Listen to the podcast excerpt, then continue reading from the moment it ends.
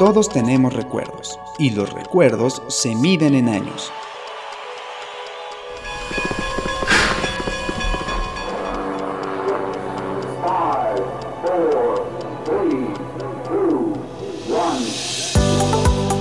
Algarabía, un año para recordar.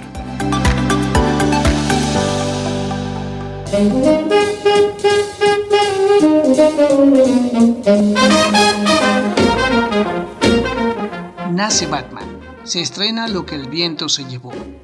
Una niña de 5 años tiene un hijo y todas las mujeres quieren ponerse medias de nylon. Frida Kahlo pinta un cuadro famosísimo y Alberto Domínguez compone Frenesí. La Segunda Guerra Mundial ha estallado. Francisco Franco establece su dictadura en España por lo que muchos españoles salen al exilio y llegan a vivir a un México en el que comienza la carrera por la presidencia. Simple y sencillamente, 1939 es un año para recordar.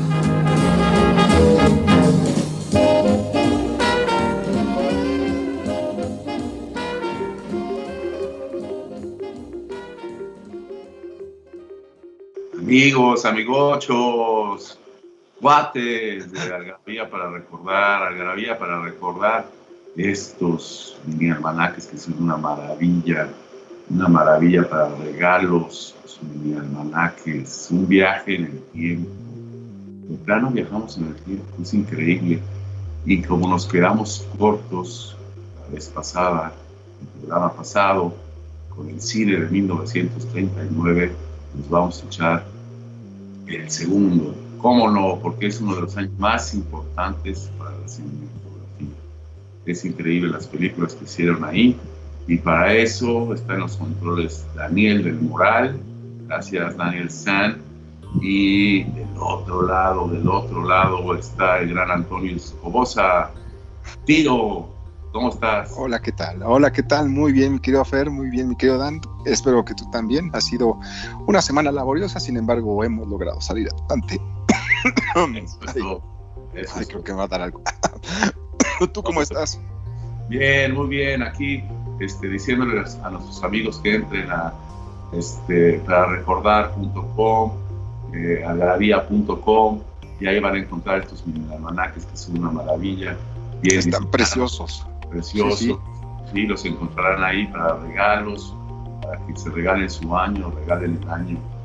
Eh, son un detalle extraordinario para cualquier para cualquier, eh, para cualquier persona para cualquier evento que puedas tú quieras festejar a alguien porque pues es, son detallitos que igual como era el dicho eh, las mejores cosas vienen en cosas pequeñas y tienen un tamaño práctico, están plagados de información, plagados de imágenes muy bien seleccionadas y de, como les mencionaba, de datos e información bastante certera sobre lo que pasó en los años que se, ahí se, se, determina, ya sea que haya seleccionado el 1940, el 1980, compras ese librito y mira, tú que naciste en el 81 te traes este. Y, no, no hay falla con este, este tipo de regalos, a menos que sea una persona que tenga problemas con edad y bueno, ya es otra historia. sí, 65 pesitos. Oye, estas tarjetas de Hallmark y eso cuesta como 80, 100 pesos. Y no, no esto está, No, esto, deja más y te, te, te, llena muchísimo más de información y de cultura y te pues te, te, te, dan ganas de conservarlo mucho más que una tarjetita estas de Walmart que luego ya con el tiempo ni sabes quién te la dio ni para qué sirve ni qué significaba. Exactamente, pues, pues, mira, nos quedamos en el año 1939, repasamos eh, lo que bien se llevó, repasamos Los, las primeras borrascosas y para los que no oyeron el primer programa tienen que vaya a oírlo, pero les repito que el año 39 fue un, año muy especial para la humanidad, para el ser humano. Empezaba la Segunda Guerra Mundial, que iba a darle este, pues, un cambio de rumbo brutal al, mundo, a las potencias, a la economía, a la política, pero el cine seguía, ¿no? Y los, los, los literatos seguían escribiendo, los, los directores dirigiendo, entonces Así es, sobre todo porque eh, pues Estados Unidos entró a la Segunda Guerra Mundial hasta 1942. Aquí por lo pronto, así que por lo pronto seguían de alguna manera más o menos indiferentes respecto a lo que estaba sucediendo en Europa, más o menos, porque bueno, esa será otra historia, pero sí, sí con la filmación y estaba, estaban en su punto, en el mero punto de la creatividad, en el punto de la... Por cierto, ¿sabes que El Mago de Oz es un remake?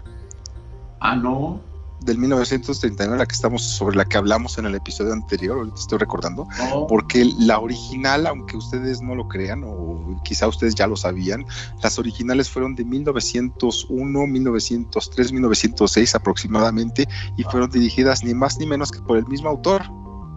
Ah, caray. del, Mago de Oz, aunque usted no lo crea. Oye, o sea, después se hizo una posterior eh, que yo me acuerdo que era Richard, Richard Pryor, era el, mago, era negro, y la, ah. y la Dorothy era también de color, este, cantante famosa. Ah, ya no eh, Estás hablando de The Wiz.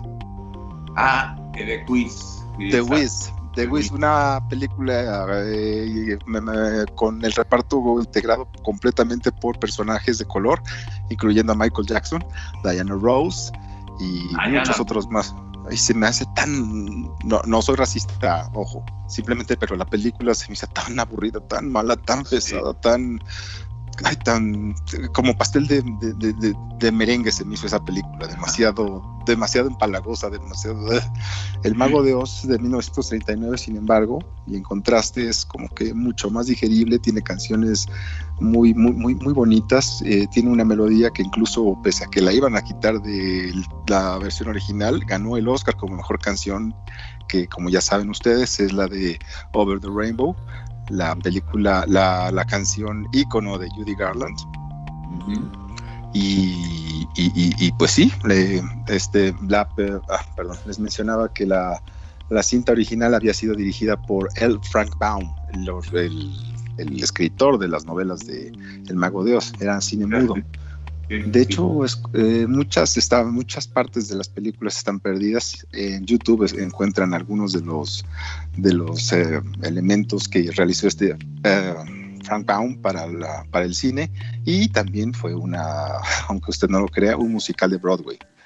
Sí, sí, claro, también. a principios del siglo XX, así que así querían, cuando les digan que... Ha dado para mucho, ha dado para mucho. Fíjate que en ese mismo año se estrena este, se estrena. ¿eh? Sale la novela de, de John Steinbeck, de Las uvas de la Creo que se la hicieron película también. ¿Cuál dices? ¿Las uvas de la ira? Ajá. Ah, claro, claro, claro, The Grapes of Wrath. Sí, claro. Sí, e, en ese año sale la novela de John Steinbeck. Siempre están muy este, llevados. Por eso hay un premio Oscar para mejor guion adaptado porque no es fácil adaptar Exactamente. de una película, de una novela. De hecho, una película. De hecho, esa, esa, esa, esa, esa novela ganó el premio Pulitzer, si mal no recuerdo. Sí, Era muy buena, muy buena, y posteriormente le hicieron cine, pero no me acuerdo ahorita quién hizo la película. Creo que fue un Fonda, pero no estoy seguro. Creo que sí, creo que sí. Ah, Oye, sí, creo que fue Henry Fonda, Henry Fonda, sí. Henry Fonda. Eh, hablamos la vez pasada que, se estrenó de este Stagecoach mm. y fue dirigida por John Ford. ¿A ti qué te parece John Ford? Es una cosa. Ay, no, es difícil definirlo. Eh, hizo cosas extraordinarias, sin duda alguna. Hizo hizo películas muy memorables. Eh, quizá más por política que por talento derrotó al ciudadano Kane en, en, los premios de la Academia cuando le fue otorgado el, la, estatuilla por su trabajo en, en la dirección de Qué verde era mi valle. la ah, cual no sé si la has visto. Es, están todos los, todos los mineros es bien bonita la película, la verdad, y sí, sí merecía Oscar. No, yo creo que la merecía más el Ciudadano Kane por diversos motivos, pero no puedo decir que no merecía gran, gran elogio la de la de Qué verde era mi valle, porque sí es una película muy conmovedora, muy, ay, no sé, muy bien lograda y nunca lo hago, nunca lo hago, pero en esta ocasión, al final de esa cinta, solté la, son, me solté a chillar como Magdalena en, Semana Santa, te lo juro. Estuvo. me conmovió demasiado la película. Es, de los grandes, de los grandes, este, John Ford. Vamos a hablar eh, después del corte, porque tenemos que hacer un corte. Eh, de una de mis películas favoritas, que es Nochka. No se vaya. ¡Oh! Extraordinaria. Venga. No pierdas la oportunidad de tener la colección completa de mini almanaques Un año para recordar de Algarabía, tanto en versión impresa como digital. Disponible en nuestra shop de Pitágoras 736 y los sitios web algarabíashop.com y la librería digital.algarabía.com.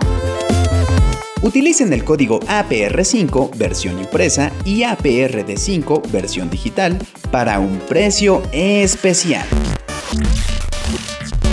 Algarabía, un año para recordar.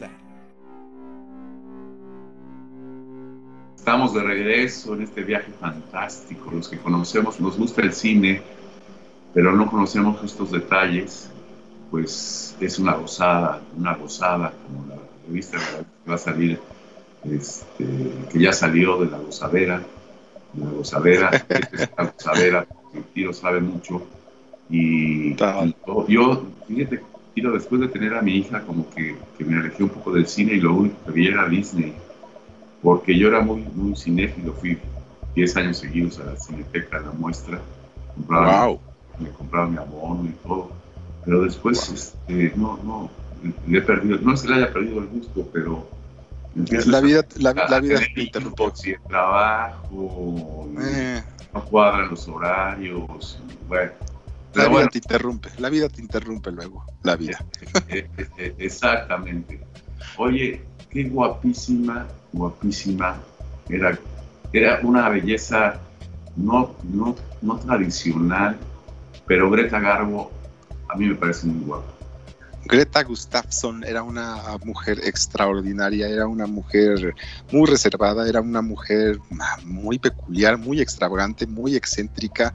Cuando fue descubierta allá en Suecia, eh, pues eh, primero fue eh, modelo de catálogo de una tienda departamental para la que ella trabajaba. Luego de que su padre falleció, pues ella tuvo que trabajar para mantener a su mamá, a su hermana y a su hermano. Creo que ellos también trabajaban algo, pero ella tuvo la fortuna de estar ahí y tuvo la suerte de ser descubierta de alguna manera por un director de cine quien la invitó a trabajar dentro del medio.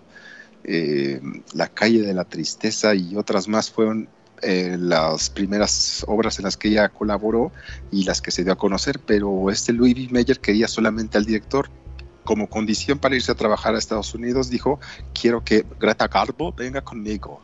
La chiquitita quiera conmigo aquí a, a los Estados Unidos. Se lo concedieron solamente la única condición es que tenía que bajar de peso porque era un poquito ah. gordita de Greta Garbo en ese entonces.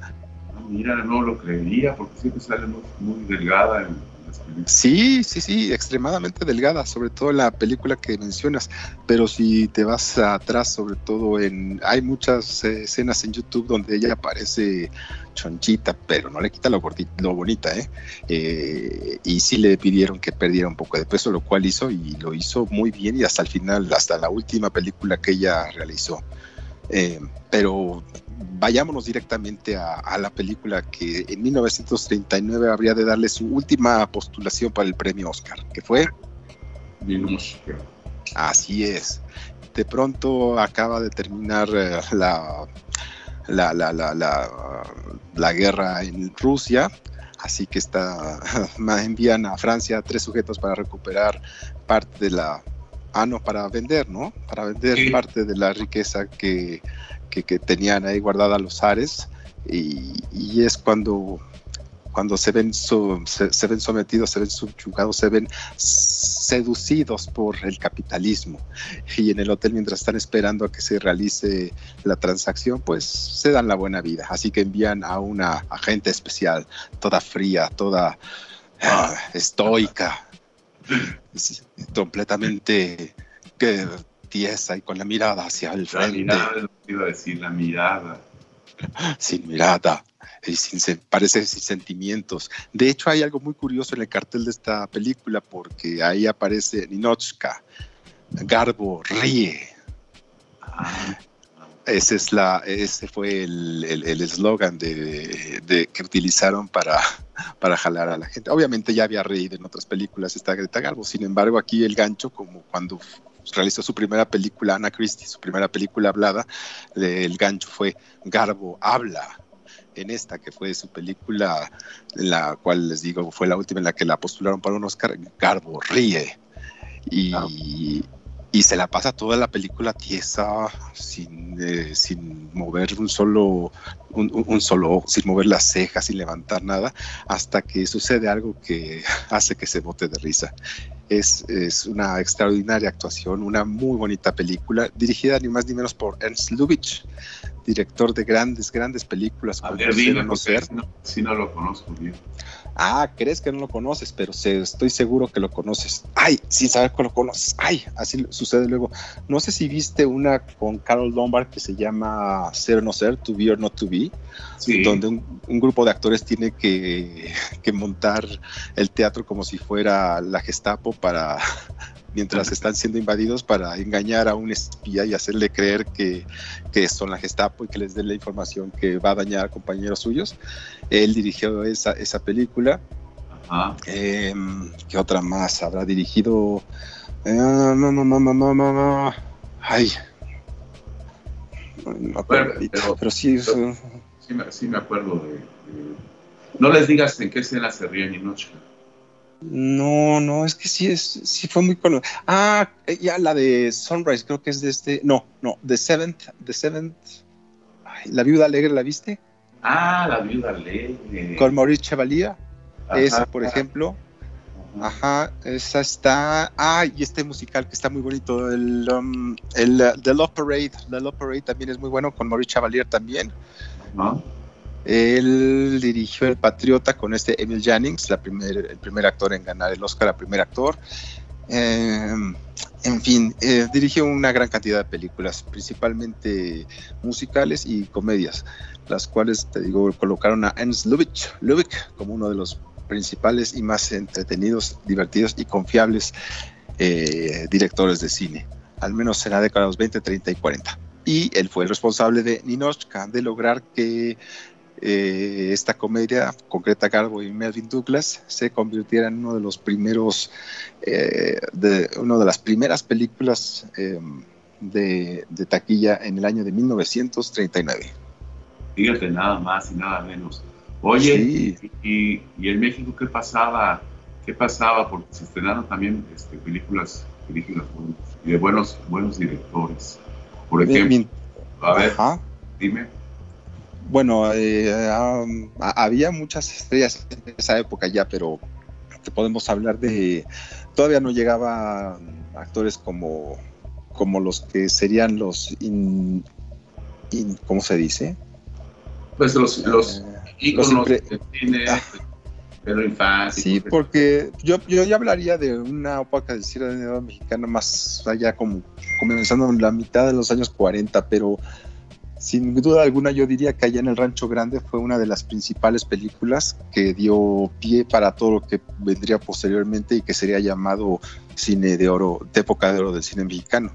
La película es dirigida por este Fernando de Fuentes, como bien debes de recordar, y um, mm, Tito Guizar y esta mujer, ¿cómo se llama? Esa, ella mera, ella mera. Apareció allá en el Rancho Grande, allá donde exactamente. Fíjate que esa, este, con esa, esa fue eh, la que dio el inicio a lo que muchos llaman la época de oro del cine mexicano. Mi mamá, ¿Perdón? es adoradora y tiene una colección de, tiene cientos de películas del cine de, mexicano de la época de oro. Y ¿Quién? Mi mamá. ah. que tiene desde 1930 y tantos hasta 1950 y tantos. No es y hablaremos este, no, es increíble. Entonces yo nací este, viendo todas esas películas. Por eso me sé los nombres y me acordé ahorita de Esther Fernández. Wow, en una de esas hasta tiene algunas que se quemaron en la cineteca. Probablemente. increíble. probablemente. Es increíble, todos los días veo una o dos. Venga. Y las vuelve a ver. Vamos a hablar de ellas y vamos a hablar de, de los melodramas, estos nostálgicos del cine mexicano. Ahorita volvemos. De acuerdo, vale, va.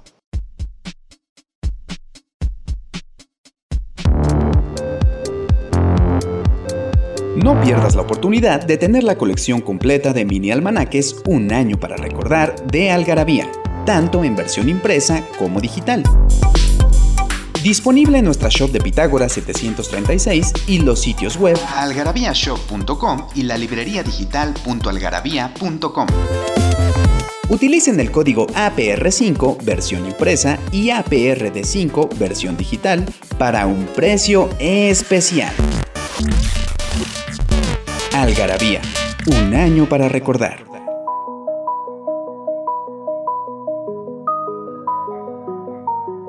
Aquí estamos viajando en el tiempo a 1939, grandes películas, ya repasamos.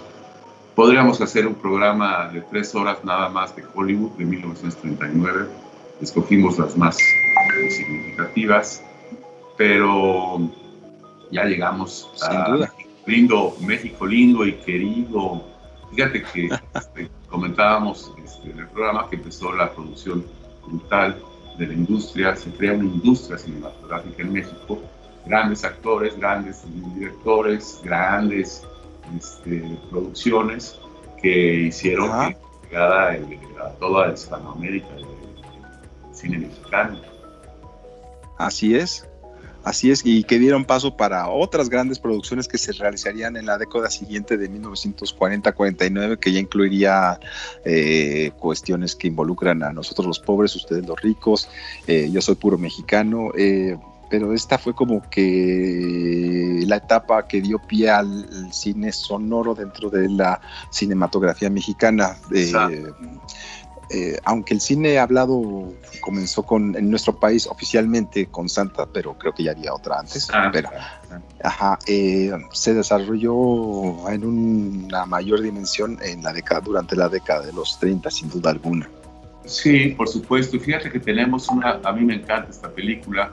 Yo, yo nací viendo estas películas en tiempos de Don Porfirio, de Juan Bustillo. Ah Ah, claro. Fernando Soler, Buenísima. Y Joaquín Pardavé. ¿Cómo hicieron, películas? ¿Cómo hicieron películas? Estos son de oro de la época porfiriana, en tiempos de Don Porfirio. Y lo más, y lo más curioso de todo es que toda, la trama de alguna forma siempre era la misma. ¿A qué tiempos Don Porfirio? Este, ah. Azares para tu boda, todas esas como que tienen algo, yo bailé con Don Porfirio, tienen un como hilo conductor, ya sean los mismos actores o una trama muy similar entre una y otra, pero todas tienen su... Sí, sí, sí, gran, gran vestuario, este, gran cantante este, Emilio Tuero, pero qué mala, qué mala actor pero, pero cantaba, cantaba este, increíblemente bien. Y Juan Bustillo Oro, que aparte de hacer todas esas películas porfirianas, digamos, eh, muy bien hechas, muy bien logradas, pues nada más Juan Bustillo Oro este, dirigió nada más y nada menos que este, ahí está el detalle. Ah. El detalle. Yo creo que este, la película, la mejor película de Cantinflas, yo creo, ¿no? Ahí sí yo debo de coincidir completamente contigo, sin duda alguna. Aunque se estrenó en 1940, la de Ahí está el detalle, fue una película, cuando yo la vi fue, fue, fue por primera vez fue una cosa, ¿qué es esto? No, no, no puedo creerlo, es una... entre Sara García, entre 15 niños que le atribuían a Cantinflas de haber tenido con ella, entre la sirvienta, entre Joaquín Pardavé, entre Sara García. Yo dije, no, no, esto no puedo creer que está pasando aquí. era como una lluvia de estrellas y una sorpresa para, para mí cuando la vi por primera vez y dije, no, no, no, no, no. Es, sin duda alguna, si hay una película de Cantinflas que debes de ver, es, es esta. Eh, todas las demás están bien, salvo las que están a color, es así, qué horror. Pero esta en particular de, de, Cantinflas, como bien dices tú, de Juan Bustillo eh, Oro, es una verdadera gloria, es un caramelo para el alma. Es, y, él, es el, él es el guionista, ¿no? el, mismo Juan Bustillo de Oro. Sí, comparte, comparte, comparte, comparte créditos con este Humberto Gómez Landero. Ah, mira. Quien también hizo en los tiempos de Don Porfirio, fíjate. Sí, son las son divertidas, son divertidas. Sí, no, tienen, tienen unas cosas, unos, unos, unos giros de tuerca, unos juegos de palabras, unas situaciones que te mueve, unos dobles sentidos, eh, mientras uno está hablando de un perro, otro está hablando de un hombre que mataron. Es, es, extraordinaria la película de Ahí está el detalle. Es, que, creo que Cantinflas ya había realizado películas previamente, pero... Ah, ah, el signo de la muerte. Fíjate que el signo de la muerte sale ahí con, con Medel, eh, Ay, sí, qué cosa tan horrible. Incluso la música es de Silvestre. De Silvestre Revueltas. Exactamente, pero con todo y todo. Ay, no sé. No, no, no, no, es buena película, pero la dirigió Chan Urueta, que también dirigió grandes películas. Ah, pues de hecho, Chan Urueta tiene. Tiene 39, dirige Los de Abajo. Ándale. Actriz, Esther Fernández e Isabela Corona. Isabela Corona, gran, gran actriz. Ay, mi Isabela Corona, qué bárbara.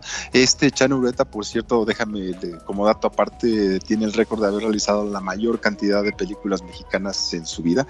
Eh, sí. Luego les consigo el número, pero sí es abrumadora. E, la, actriz que mencionaste ahorita se me va, como es? Isabela Corona. Es tremenda, qué bárbara.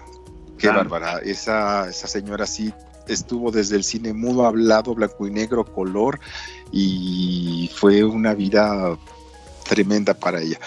Fue y, eh, hizo teatro, hizo televisión, hizo, hizo de todo la señora. Es, es una de las grandes estrellas que no merece ser olvidada y, siempre debe de estar presente en algún lugar.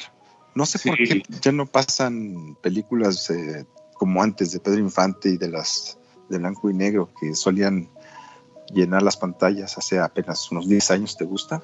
¿Quién sabe? Sí, a que obedezca ya no. Sí, más o menos, más o menos. Fíjate que, este, siempre ponemos en los almanaques, en almanaques, eh, el Oscar, y el Oscar, ¿quién se llevó el Oscar? Pues fuera, fue lo que el viento se llevó. Mm, sí, sí, en el 39 fue lo que el viento se llevó.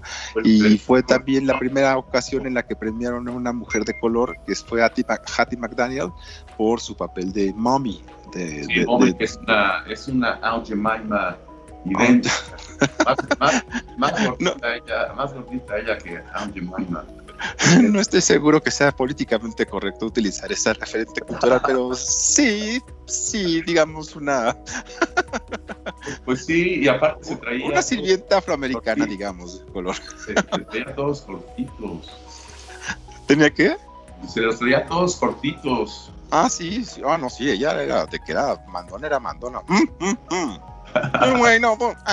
do weather. Sí, claro, sí, sí, era, era tremenda. De hecho, estaba un poco molesta esta Olivia de Havilland, ya que ella también hacía, había sido postulada para el premio de mejor actriz en ese entonces, y pues que se lo gana la, a la Hattie McDaniel. Hattie McDaniel. lo cual, lo cual fue muy bello. Mira, pues este, Tiro, este, creo que hemos dado en, dos programas, hemos dado un buen este, repasón a 1939 y ustedes que nos oyen, pues se pueden haber dado cuenta de, las cantidades de películas tan buenas que se hicieron ese año, que se hicieron ese año. Yo voy a emplazar a Tiro para que hagamos otros programas de cine, ya sea conmigo, que sabe pitar más, sabe más de cine que yo, y, que nos juntemos y sigamos disfrutando y que ustedes lo oigan con pues, con un cafecito, con un whisky, este, o, temprano, el domingo, con un desayunito, y se la pasen, y se la pasen de pocas tuercas. Pocas tuercas. Gracias, Tiro. De, eso se trata. Al contrario, gracias a ti, gracias al señor productor y que tengan un excelente día y pues pronto nos vemos. Escuchamos pues. Te vamos, te vamos a emplazar pronto. ¿eh? Que tengas buen día. Gracias, Daniel. Chao, chao. Hasta luego.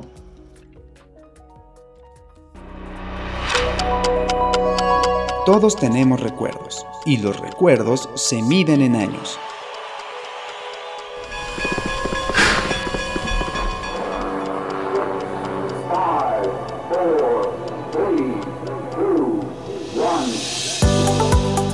Algarabía, un año para recordar.